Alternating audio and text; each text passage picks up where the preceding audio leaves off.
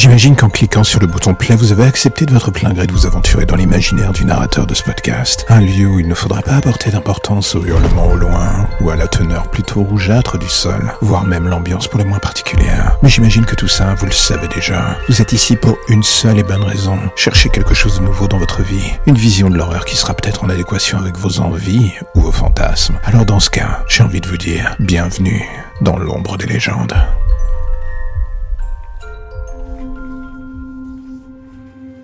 Imaginez qu'un soir en rentrant de votre soirée, à mi-chemin entre la gueule de bois et le sommeil que vous espériez réparateur, et puis d'un coup plus rien, sauf cette odeur bizarre dans vos narines, et ce sentiment que quelqu'un derrière vous est présent et vous bloque la tête, quand vous rouvrez les yeux, quelques heures plus tard, l'atmosphère n'est plus du tout la même, fini le métro, vous êtes dans un sous-sol absolument dégueulasse, au loin justement, vous entendez des bruits qui vous font penser qu'une station n'est pas loin pourtant ou une voie de garage pour les trains, vous ne le savez plus.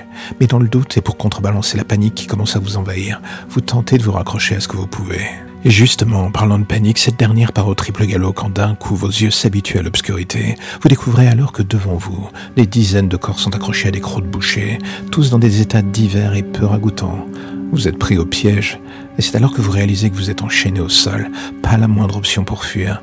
Il va falloir faire preuve d'intelligence et de courage. Mais le souci, et là personne ne peut vous en vouloir de ressentir cela, c'est que vous n'êtes pas du tout dans un film, vous n'êtes pas un super-héros qui va briser ses chaînes et trouver un moyen de s'enfuir, non.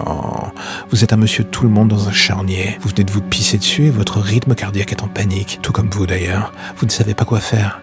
Et ce qu'il vous faut en l'air, encore plus d'ailleurs, c'est le fait de ne pas contrôler cette petite voix qui ne cesse de vous hurler dans l'oreille.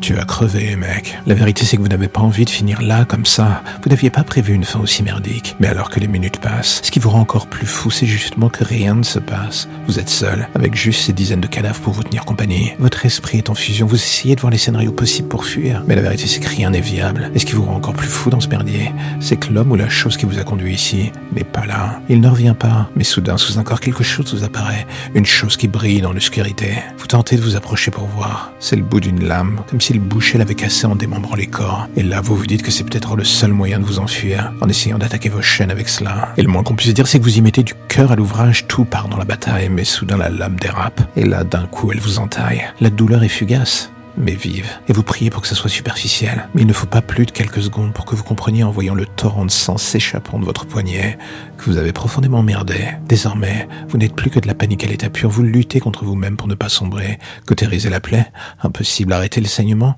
Ça va être compliqué. Vous vous faites un garrot tant bien que mal, mais ça n'arrête pas. Vous faites pression, mais vos forces vous abandonnent.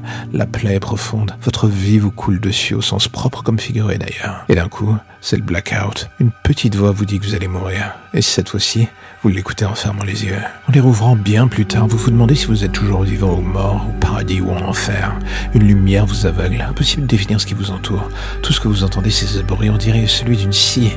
Vous tentez de bouger, mais votre corps ne répond plus, et là, d'un coup, la lumière se déplace lentement pour laisser apparaître un visage au-dessus de vous. Celui d'un homme avec un masque de chirurgien. Vous ne voyez que ses yeux, et on va être honnête, ces derniers respirent le mal à l'état. Vous remarquez qu'il porte une blouse Cette dernière est tachée de sang du sol au plafond, et il ne vous faut pas longtemps pour comprendre que c'est le vôtre. L'homme vous regarde une dernière fois et vous remet la lumière dans les yeux. Vous entendez à nouveau ce bruit de scie. Vous ne ressentez pas la douleur, mais vous savez ce qu'il fait. Il est littéralement en train de vous extraire vos organes. Vous êtes un sac de pièces détachées qu'il va vendre au plus offrant. La dernière chose que vous vous direz avant de mourir est que vous auriez peut-être dû écouter cette intuition qui vous disait de ne pas aller à cette fête ce soir. Soyez sûrement toujours vivant du coup. Dommage.